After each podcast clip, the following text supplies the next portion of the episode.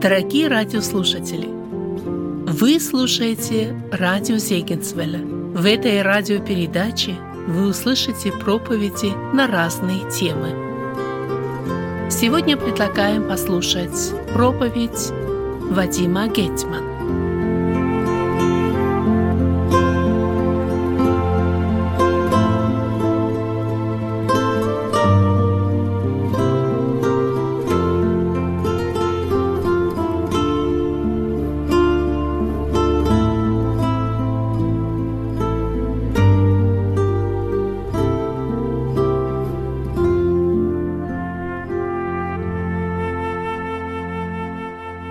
Братья и сестры, у меня на сердце тему крещения Господь. То, конечно, Христос крестился в Иордане, крестился от Иоанна Крестителя, и в этом было особое значение. Нам необходимо думать об этом значении и делать для себя соответствующие выводы. Давайте прочтем из Евангелия от Матфея, 3 глава, начиная с первого стиха, просто напоминание об этой истории. Евангелие от Матфея, 3 глава, с первого стиха.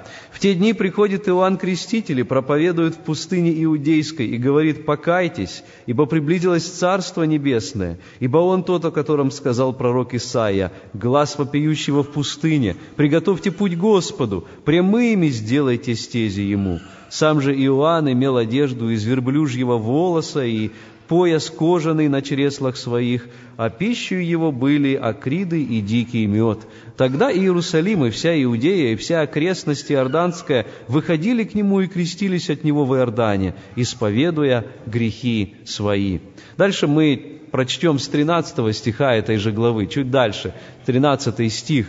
Тогда приходит Иисус от Галилеи, из, из Галилеи на Иордан к Иоанну креститься от него. Иоанн же удерживал его и говорил, «Мне надо креститься от тебя, и ты ли приходишь ко мне?» Но Иисус сказал ему в ответ, «Встань теперь Оставь теперь, ибо так надлежит нам исполнить всякую правду. Тогда Иоанн допускает его. И, крестившись, Иисус тотчас вышел из воды, и все отверзлись ему небеса, и увидел Иоанн Духа Божья, который сходил, как голубь, и не спускался на него. Четыреста лет вот уже около 400 лет не было Слова Божьего народу Божьему. Тот народ, которому Господь, казалось бы, всегда посылал пророков – не было времени, чтобы не было пророка или судьи в Израиле. Вот уже на протяжении около 400 лет ждал этого Слова Божьего. Последнее слово было через пророка Малахию. И это слово вкратце заключалось в том, что Господь обязательно пошлет того, кого Он назвал солнцем правды. А перед Ним, перед этим великим, желаемым всеми народами, Он обязательно пошлет того, кого Он называл Ильей, который приготовит путь перед Господом который примирит сердца отцов и детей, который превратит землю, на которой почило проклятие, в землю, на которой должно почить благословение, который просияет светом вместо того, чтобы была тьма. Но кто Он? Каков Он? Это тот вопрос, который занимал множество людей в это время – были даже те люди, которые, пускаясь в эти размышления, брали в, рук, в руки перо и стали, начинали писать. Они писали, думая, что Бог их вдохновляет, настолько сильно было их воображение. И вот с тех времен, со времен этого 400-летнего молчания до нас достигли разные источники, разные книги, якобы написанные людьми Божьими, но на самом деле мы называем их апокрифами, то есть тайными, а мы не знаем, кто их по-настоящему написал, потому что люди скрывали свои истинные имена – они писали как будто бы под диктовку Духа Божьего, используя имена Соломона, Давида и других, но на самом деле мы же понимаем, что это были вовсе не они. Но их ожидание вот этого пришествия Мессии было настолько сильным, что они попросту не могли молчать. И вот, наконец, родился этот интересный человек по имени Иоанн. Иоанн ожидал одного дня в своей жизни, когда он наконец-то увидит того самого Мессию. Он понимал, что на него, на Иоанна, возложена особенная миссия. Неужели, думал он, именно на мне Господь решил поставить точку в этом долгом периоде молчания, мучительном периоде для моего народа? Неужели именно я стану тем, кто прорвет это молчание, и через кого Господь наконец-то укажет на того, кто должен прийти после меня? Иоанн ждал с нетерпением этого дня. Каждый день я думаю, что он просыпался и думал, может быть, это и есть тот самый день. Каждое утро он думал, может быть, сегодня будет тот самый день, когда я узнаю Мессию, когда я смогу и другим показать, что это именно Он когда я смогу другим указать на Него. Но как же я Его узнаю? Он вспоминал родителей своих, которые наставляли его, Захария, его отец, вглядывался вдаль рассказывал ему о чудесных днях, которые предшествовали его рождению. Захария неоднократно пересказывал эту историю для Иоанна, и, должно быть, Иоанн знал ее уже наизусть. Захария рассказывал ему о том чудесном дне, когда он, Захария, будучи в священнической череде, то есть будучи в очереди, дождался наконец-то этой своей очереди служить там, в самом святом святых. Такое бывает не всегда, а иногда даже раз в жизни. И вот тогда, когда он туда зашел, ангел Господень явился ему и дал это пророчество. Тогда глаза отца Иоанна Захарии загорались как будто бы особым светом, и он вспоминал, в чем заключалось это пророчество. Евангелие от Луки, 1 глава, 13 стих, там для нас оставлены эти слова. «Ангел же сказал ему, не бойся, Захария, ибо услышана молитва твоя, и жена твоя Елисавета родит тебе сына, и наречешь его имя Иоанн, и многих из сынов Израилевых обратит к Господу Богу их».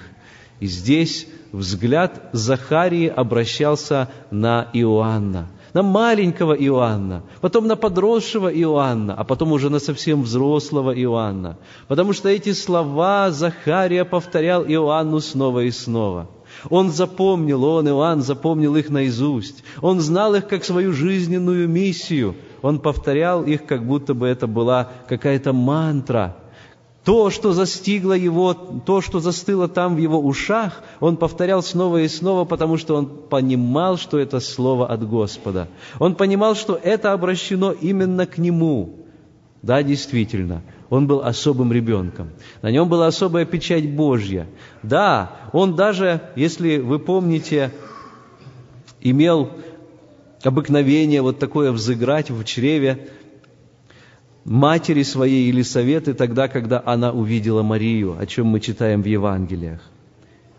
И многие, написано дальше в 16 стихе, вот этой, э, в Евангелии от Луки, э, Луки 1 главы, «И многие из сынов Израилевых обратят к Господу Богу их, и предъявит перед Ним, и предидет перед Ним в духе и силе Илии, чтобы возвратить сердца отцов к детям, и непокорных образ и непокорным образ мыслей праведников, дабы представить Господу народ приготовленный. Он понимал, что в этом заключается его миссия. И он вспоминал вот эти слова пророка Малахии о том, что ему предстоит соединить сердца отцов с сердцами детей. Наконец пришло то время, когда ему пришлось покинуть родительский дом, родители его умерли, Жил он в горной стране иудейской, и Господень Дух повел его дальше. Он пришел на те места, которые назывались местами пустынными и находились чуть севернее Мертвого моря. В этом месте Иордан, река, которая обычно является чистой, наполнялась разными веществами, и а, реки, э, воды несли эти вещества туда, к Мертвому морю. Эти, эта река была уже загрязнена, но это не беспокоило Иоанна, потому что он понимал, что тогда, когда бывает засуха, ему приходилось пить даже воду и похуже. И вот именно здесь, в этой иудейской пустыне, под палящим солнцем, он получил от Бога откровение о Мессии. Господь сказал ему, что здесь должно начаться его служение – его служение должно было начаться с того, что он должен был проповедовать людям о приближении Царства Небесного. И всякий раз, когда он говорил, толпы собирались для того, чтобы послушать его. Была одна проблема, тогда, когда он говорил о Царстве, он понимал одно, но люди понимали другое. Для него Царство Божье было освобождение от греха. Новый порядок, не столько мировой или властный порядок, сколько тот порядок, который существует в сердцах людей тогда, когда они обращаются к Богу. Но люди понимали под царством собственное владычество. Они думали, что тогда, когда придет Мессия, то свою политическую власть он разделит вместе с ними, с евреями, и свергнет с их ненавистное римское иго. Иоанн Креститель думал, когда же наступит тот самый знаменательный день в его жизни, для которого он призван. Когда и каким образом он увидит того благословенного Мессию. Время шло, дни и ночи сменяли друг друга. Вокруг Иоанна собрались уже ученики, а Иоанн все слышал голос Божий, который говорил ему. Евангелие от Луки мы читаем, третья глава, начиная с первого стиха. Он слышит призыв Божий к его служению. Вот как звучит этот призыв. Луки 3 глава 1 стих. В 15 же год правления Тиверия Кесаря, когда Понтий Пилат начальствовал в Иудее, Ирод был четвертовластником в Галилее, Филипп, брат его, четвертовластником в Итурее и Траханицкой области, Алисаний четвертовластником в, Авели... в Авелинее, при первосвященнике Анне и Каяфе был глагол Божий к Иоанну, сыну Захарии, в пустыне. И он проходил по всей окрестной стране Иорданской, проповедуя крещение покаяния для прощения грехов. Как написано в книге слов пророка Исаии, который говорит «Глаз вопиющего в пустыне, приготовьте путь Господу, прямыми сделайте стези Ему». Вроде бы простые слова. О чем говорил Иоанн? О приближении царства. Он говорил о том, о чем, казалось бы, говорили все предыдущие пророки до него. «Покайтесь, ибо приблизилось Царство Небесное». Все пророки, если читать их, мы найдем эти слова у них. Особенно пророк Исаия, на которого здесь ссылается священный автор – но каково же было удивление Иоанна тогда, когда его простая, казалось бы, проповедь привлекала множество народа. Он был удивлен и поражен реакцией людей, и это можно было объяснить только одним способом. Люди изголодались по Слову Божьему. Эти годы, сотни лет молчания привели к тому, что люди были готовы воспринимать то, что Господь хочет им сказать. И тогда, когда Иоанн проповедовал, он не просто давал призыв, но он говорил, что те, кто хочет по-настоящему посвятить свою жизнь Богу, зайдите вместе со мной, говорил он, в эти воды Иордана – которые, как я уже сказал, не были уже кристально чистыми, они были наполнены разными веществами, химикатами и остатками почвы, и все это неслось в мертвое море и там оседало. Перед самым мертвым морем он совершал то, что он называл крещением. И он говорил, что так же, как и грязь остается в этой воде, так пусть и ваши грехи здесь омоются для покаяния, для прощения грехов Он крестил людей, и поэтому народ его прозвал Иоанном Крестителем. Дни сменялись днями. Новое утро Иоанн всякое новое утро встречал новым вопросом. Может быть, это и есть тот самый день. Может быть, в этот день я узнаю Мессию. Может быть, перст Божий падет на одного из тех людей, которые придут креститься от меня – а может быть, думал он, Мессия – это один из моих учеников? Наверное, можем мы себе представить, Иоанн поднимался первым, был он таким аскетом, которому не страшны были ранние часы, несмотря на то, что они были наполнены утренней прохладой. И вот он вставал, может быть, умывался, шел к Иордану. Его не беспокоило то, что вода грязна, он знавал воду и похуже – он ополаскивался из глиняного кувшина, будил своих учеников, которые мирно спали в это время. Он видел, как, каким образом их тела вместе были сомкнуты для того, чтобы согреться во время ночей, которые в иудейской пустыне бывают очень холодными. И тогда, когда кто-нибудь из них приподнимался и начинал зевать, он говорил, посмотрите, какой прекрасный день Господь подарил нам сегодня – и когда они кутались в свои одеяла, он вглядывался в их лица, он смотрел на них Вот Андрей, думал он, а вот Иоанн – это прекрасные молодые люди, побратимы, братья, которых Господь мне дал. Может быть, один из них будет Мессия. И тут же к нему приходила другая мысль. Скорее всего, все-таки нет. Наверное, это будет, наверное, другой человек. И он вспоминал о своем далеком родственнике. Его мать Елисавета была двоюродной сестрой Марии, которая жила примерно 70 миль на север, там, где находилась Галилея. И он слышал о человеке по имени Иисус. Этот человек, если он вообще был человеком, был на шесть месяцев рожден позже, чем он, Иоанн. Получается, что Иоанн был старше его – Получается, что даже в этом, если действительно Иисус и являлся тем самым благословенным Мессией, даже в этом Иоанн исполнял пророчество, то есть он предшел перед ним. Как мы прочитали, он должен был быть предшественником его. Евангелие от Иоанна, 1 глава, 33 стих мы читаем, Иоанна 1,33. «И не знал его, но пославший меня крестить, я не знал его, но пославший меня крестить в воде сказал мне, на кого увидишь Духа, сходящего и пребывающего на нем, тот есть крестящий Духом Святым. Когда Иоанн думал, как же я узнаю Мессию, каким образом Господь мне покажет этого человека, на котором почает Дух Божий, Господь открыл ему, как это произойдет. Вроде бы ясно, думал Иоанн, он задумывался над этими словами не раз, но никак, наверное, не находил отгадки. На кого увидишь Духа сходящего, то есть спускающегося вниз и пребывающего на нем, тот есть крестящий Духом Святым. Не было сомнения, что это было то самое слово, сказанное о Мессии. Но что значит Дух, который сходит снизу? Иоанн видел, как птицы слетали сверху вниз. Э, дух, который сходит сверху вниз, да? Иоанн видел, как птицы слетают сверху вниз. Он замечал, как голуби могут это делать очень красиво, а иногда даже и коршины.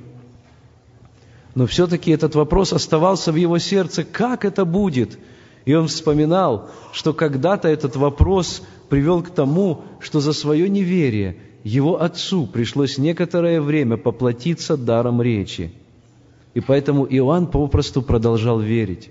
Он верил в своем сердце, что каким-то образом чудесным Господь откроет ему именно тогда, в тот момент, когда это произойдет. И Иоанн продолжал свою миссию. Жил, конечно, он очень бедно. И в то утро, о котором мы с вами говорим или представляем, когда ученики только просыпались, когда он направился к реке Иордан, когда он уже умылся немного, он предложил им завтрак. Он сходил в то место, где он заметил диких пчел лишь недавно и набрал целый горшок меда. И вот он пришел с этим горшком и стал обмакивать акриды, то есть вот эти дикие, а, знаете, насекомые, саранчу по-нашему. Это была сушеная саранча, и предлагать это ученикам – и большинство, наверное, отказывались, они не привыкли к такой пище. У них сохранилась еще та пища из дома. Это был, может быть, сушеный хлеб, это была рыба, это были остатки сыра. Иоанн действительно был странным человеком даже по иудейским понятиям. И проповедь его была тоже странной, потому что говорил он настолько смело, что поражал своих слушателей. И толпы шли для того, чтобы послушать его. Он говорил о доброй вести – о Евангелии, о том, что есть прощение грехов. Он говорил о Царстве, и он говорил о том, что после него идет тот, кто является сильнее его. Но кто был тот, который идет после него? Иоанн пока не знал этого. Тогда, когда толпы приходили слушать Иоанна, нечто с ним происходило. Его глаза загорались, на его лице появилось выражение целеустремленности – и вдруг Дух Божий, овладевая им, помогал ему овладевать толпою. И она с изумлением слушала слова этого необычного, худощавого человека, кожа которого потрескалась, и, наверное, она уже выгорела несколько на солнце. «Покайтесь!» — кричал он, ибо приблизилось Царство Небесное. И действительно, вспоминал он, каждый пророк проповедовал о покаянии – а Иоанн завершал цикл ветхозаветных пророков. Он не был еще новозаветным пророком в полном смысле этого слова. Когда мы смотрим на него, мы видим типичного пророка именно из Ветхого Завета. Когда Иоанн произносил эти слова, он вспоминал одно из выражений, которое было в Израиле. Выражение было примерно следующим. Если бы Израиль весь в один день покаялся – то в этот же день и пришел бы сын Давидов. В этот же день и пришел бы Мессия. О том, что покаяние необходимо, свидетельствовало само Мертвое море, которое было как раз на том месте, где были раньше те самые два города, два города, которые Господь разрушил за их грех, за вопиющее непослушание. Руины Содома и Гоморы находились всего в нескольких километрах отсюда – Достаточно было вспомнить их печальную историю для того, чтобы понять, человек или народ целый, который не кается, их ожидают огромнейшие последствия. Слушали его очень внимательно, но время от времени находились в столпе те, которые перебивали его. И вот и в этот раз он обнаружил одного человека, который стоял поодаль и в глазах этого человека он обнаружил согласие. Казалось, что после каждой фразы этот человек излучал особое тепло и особую доброту, и как будто бы кивал, соглашаясь со, всем, со всяким словом, которое исходило из уст Иоанна. И вот как раз в середине своей проповеди он услышал, как некто перебивает Иоанна. «А что же нам теперь делать? Как нам вот покаяться?» – спрашивал народ. Иоанна не смутили те, кто перебивал его. Он вглядывался в них, и он заметил, заметил, что среди них были люди состоятельные, люди, которые, наверное, имели не как бедняки всего одну одежду, а и по две одежды. Люди, мы назвали бы их люди среднего класса. И он говорит, тот, кто имеет две одежды, тот дай неимущему – у которой есть пища, делай тоже. Обратив свой взор чуть поодаль, он увидел, что даже отбросы общества, мытари и грешники пришли к нему, и он не отвергал их. Даже тогда, когда они перебивали его проповедь и говорили, что же делать нам, он отвечал им, ничего не требуйте более определенного вам. Особо выделялись в толпе люди в римских красных туниках, в позолоченных щитах и мечах, и в особенности в шлемах, которые были украшены особыми перьями. Конечно же, это были воины. Люди сторонились их, они их боялись, потому что воины были в полном обмундировании. Воины, кроме того, здесь были не в полной безопасности. Иоанн это понимал. И он понимал, что огромная духовная нужда привела этих людей сюда, нужда по Богу, они искали этой проповеди, они хотели услышать Слово от Бога, и Иоанн хотел верить, что все это было искренно.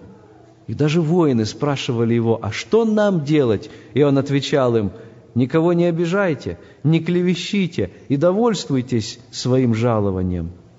Но вот поодаль он увидел толпу совсем другого значения. Это были люди надменные – это были люди, которые переговаривались шепотом друг с другом и явно указывали своими искривленными пальцами на Иоанна с пренебрежением, посматривая на него. По их одеждам, по манере поведения, потому как они держали себя и по своему языку, Иоанн определил, что имеет дело ни с кем иным, как с фарисеями и садукеями – эти группы вообще редко объединялись, но здесь у них было нечто общее. Перед ними стоял человек, о котором они знали так мало, и они хотели узнать большее. И мы читаем Матфея 3 глава 7 стиха, Матфея 3,7. «Увидев же Иоанн многих фарисеев и садукеев, идущих к нему креститься, сказал им, порождение ехиднины, кто внушил вам бежать от будущего гнева?» Сотворите же достойный плод покаяния и не думайте говорить о себе «Отец у нас Авраам», ибо говорю вам, здесь, скорее всего, он поднял с земли один из булыжников, которыми были усланы берега Иордана. Это камень, которого округлила уже вода, может быть, он был такого размера, что они даже попятились, думая, а вот вдруг он бросит этот камень в нас. Но Иоанн продолжал свою речь. «Ибо говорю вам, — сказал он, — что Бог может из камней сих воздвигнуть детей Авраама. Уже и секира при корне дерев лежит. Всякое дерево, не приносящее доброго плода, срубают и бросают в огонь». Это были страшные слова, слова, которые напоминали этим людям, фарисеям и садукеям, о суде. Тогда, когда фарисеи и садукеи посовещались друг с другом, один из них, отделившись от толпы, подошел к нему и спросил, «Кто ты?» Иоанн отлично понимал суть этого вопроса. Конечно же, на протяжении всех этих сотен лет люди желали знать где находится Мессия. И поэтому первое, что он подумал, первое, что подумали все стоящие вокруг, этот вопрос касается того, не Мессия ли я. Иоанн прямо отвечает этот, на этот вопрос, «Я не Христос». «Но что же ты?» – продолжал вопрошающий. «Может быть, ты Илья?» Иоанн отвечает, «Нет». «Пророк?» «Нет». «Кто же?» И он дает этот ответ в Евангелии от Иоанна в первой главе, в 23 стихе. Он сказал, «Я глаз вопиющего в пустыне». Он цитирует здесь пророка Исаию. Он говорит, «Я канал Божий, по которому Господь желает разговаривать со своим народом» и предлагает ему проповедь о покаянии. «Исправьте путь Господу», как сказал пророк Исаия. Но его вопросающие не унимались, они хотели знать больше. А по какому праву ты крестишь тогда? Что же ты крестишь, если ты не Иоанн, не, не, и, э, не Мессия? Что же ты крестишь, если ты также не Илия? Кто же ты такой? И вы знаете, здесь Иоанн говорил, что это право ему дал сам Господь. И он говорил, что после него идет тот, кто будет крестить не только водою, а еще и огнем. Вновь тема суда больно ударила по самолюбию книжников и фарисеев. А Иоанн все вглядывался в толпу. Ему не важно было, как подумают о нем и что о нем скажут там в Иерусалиме. Ему не важно будет, э, было то, как в храме, в этих высоких резиденциях отнесутся к его служению. Но он вглядывался в тех людей, которые слушали его – и вот по окончании его проповеди, в самый дневной зной, он бросил очередной призыв к этой толпе, и после нескольких секунд замешательства он увидел, что один человек стал направляться к нему. Это был старый человек. Тогда, когда он обернулся к Иоанну, Иоанн увидел на его морщинистом лице слезы. Это были слезы покаяния. Иоанн нежно обнял его. Он поговорил с ним о его жизни, о том, что прошел этот человек. Видно было, что этот человек готов был к этому ответственному и важному шагу крещению. И он допустил его к крещению. После этого он вновь наставил его, помолился с ним и отпустил его идти дальше. Это был первый. За ним последовал второй, потом третий, Потом четвертый, когда Иоанн возвел свои глаза, он увидел огромнейшую очередь, которая тянулась настолько, насколько можно было только видеть. В Евангелии написано, что Иерусалим и вся Иудея приходили к нему креститься. Это действительно были нескончаемые толпы народа. Это был долгий день. Перед Иоанном прошли наверное, многие тысячи людей. Он устал. Так как можно было устать из-за того, что долго стоишь в воде, так как можно было устать из-за того, что твои руки постоянно нагибаются для того, чтобы опустить человека в воду, а потом поднять его. Но это была приятная усталость, потому что он понимал, что он совершает дело Божие. И вот, наконец, очередной человек для того, чтобы принять крещение – подошел к нему. Иоанн уже потерял счет, он не знал, то ли это 648, то ли это 2280. Да это было и не важно, собственно говоря. Внутренне он помолился, и вдруг нечто особенное скверкнуло перед его глазами. Он посмотрел в глаза подошедшего и понял, что с ним что-то не так, а вернее, что ему-то как раз это покаяние и не нужно. Перед ним стоял тот, его далекий родственник, его, так сказать, троюродный брат. Мы точно не знаем, в каких родственных отношениях они состояли с Иисусом, но они были родственниками, это точно, ясно. Он посмотрел в глаза Иисуса и понял, что тот тоже просит, чтобы Иоанн его окрестил. Что-то, а вернее кто-то в этот момент открыл Иоанну, что это и есть обещанный Мессия. А если так Иоанн понял, то в этот момент должно произойти нечто особенное. Иоанн ждал этого дня всю свою жизнь, и он представлял, как будут развиваться события в этот день. Наверное, он представлял себе, что к нему подойдет тот самый Мессия – он его узнает, и он передаст ему свои полномочия. Он склонится перед ним и скажет, а теперь ты окрести меня, и ты продолжай теперь мое служение. Вот я приготовил тебе путь, посмотри на всех этих людей, которые приняли крещение от меня и не готовы дальше следовать за тобою. Прими же теперь их, и дай мне удалиться обратно в пустыню. Я буду отшельником, и я не буду больше никогда тебе мешать в твоем служении. Я хочу удалиться и больше никогда не появляться перед тобой тобой для того, чтобы не помешать и не взять хотя бы капельки от твоей славы. Но события развивались совсем иначе. Этот человек, если он был человеком, попросил о крещении. «Это ты должен крестить меня», вдруг вырвалось из груди Иоанны. «Ты ли приходишь ко мне?» У Иоанна было крещение покаяния. Это значило, что каждый, кто приходил к нему, был грешником – он приходил в воду не потому, чтобы окунуться, не для того, чтобы искупаться, а потому, что он осознавал, что ему необходимо оставить свои грехи. Потому что каждый человек понимал, что он нуждается в прощении Божьем. Но здесь Иоанн застрял в своих богословских рассуждениях, он не мог понимать, как такое может быть. Если перед ним по-настоящему Мессия, зачем ему необходимо крещение? Все должно быть как раз с точностью наоборот. Это он, Иоанн, должен был бы принять крещение от него. Но уста праведника, который не совершил ни одного греха, в это время разомкнулись. И Иоанн услышал заветные слова «Оставь теперь, ибо так надлежит нам исполнить всякую правду» исполнить правду, исполнить праведность, подумал Иоанн.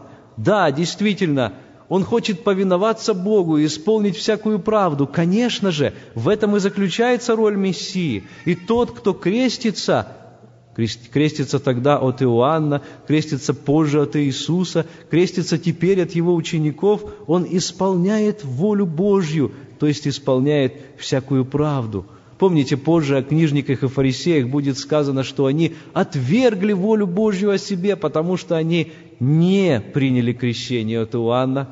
Должно быть в тот самый случай, тогда, когда они пришли креститься, и между ними произошел этот разговор, они в гордости и надменности разошлись, так и не решившись на настоящее покаяние. А Иоанн своей прозорливостью от Духа Святого очень хорошо видел состояние их сердец.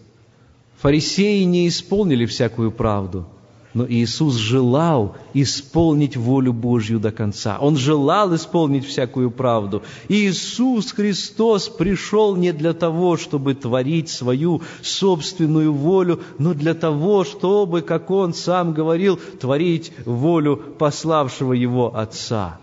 И, наконец, написано, что Иоанн допускает Его.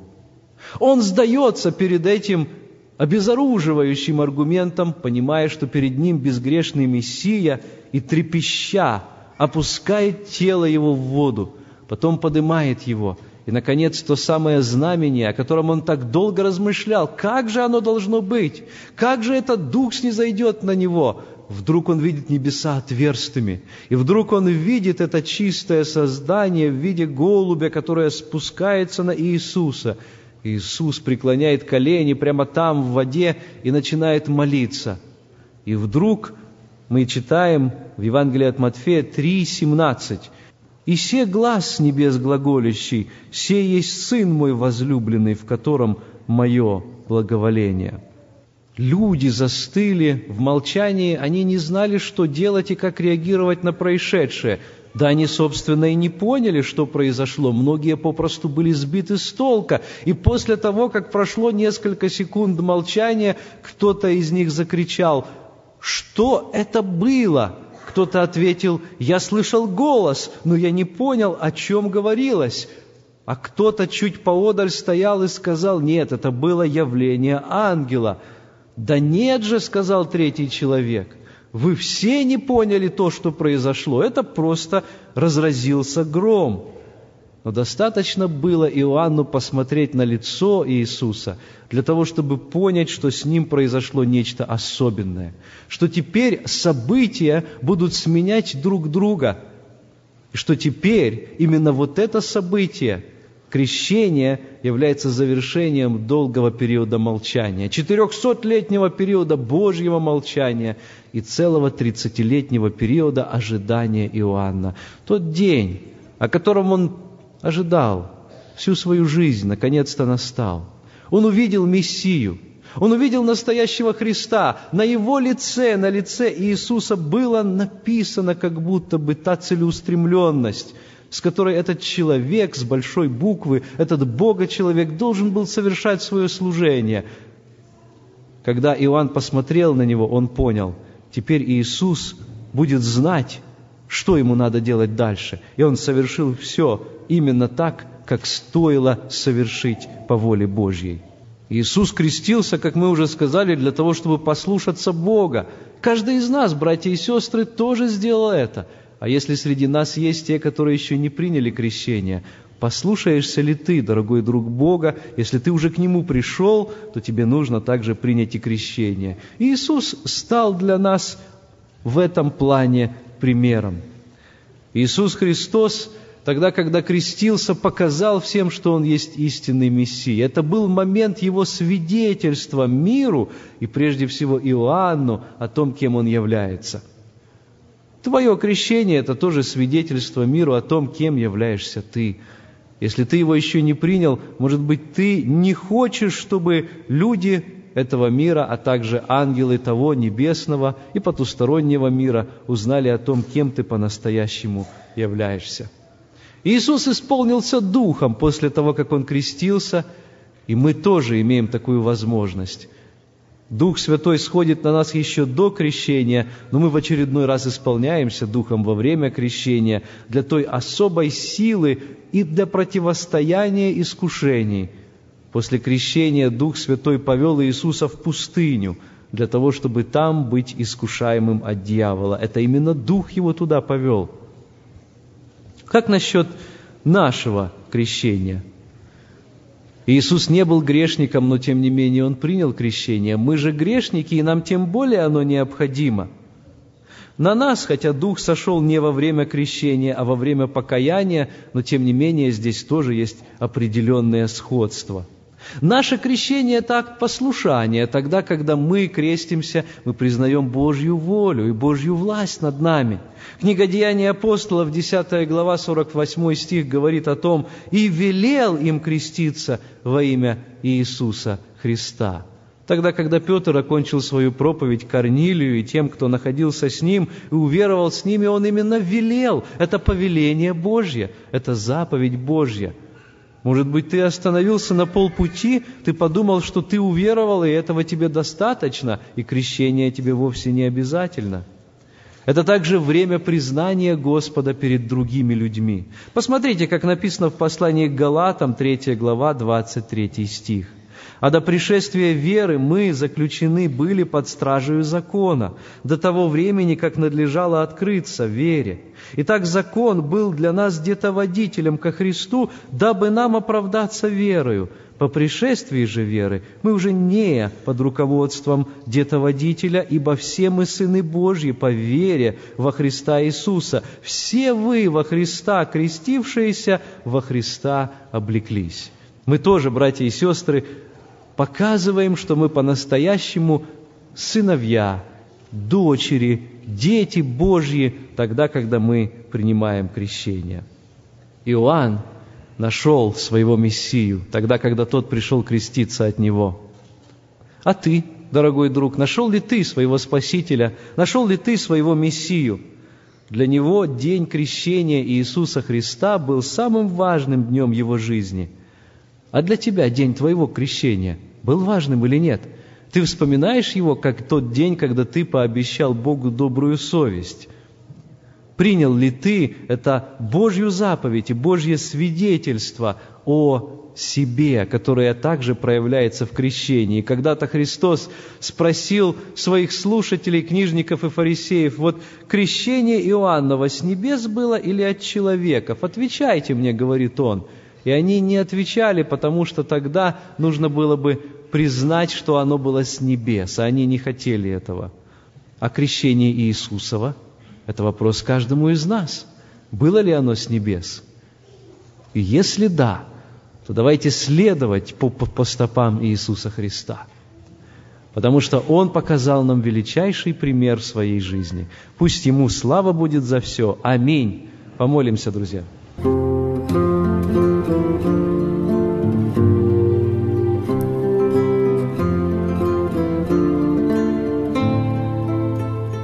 Вы слушали радио Зейгенсвелле «Волна благословения», город Детмалт, Германия. Дорогие радиослушатели, мы желаем вам Божьих благословений.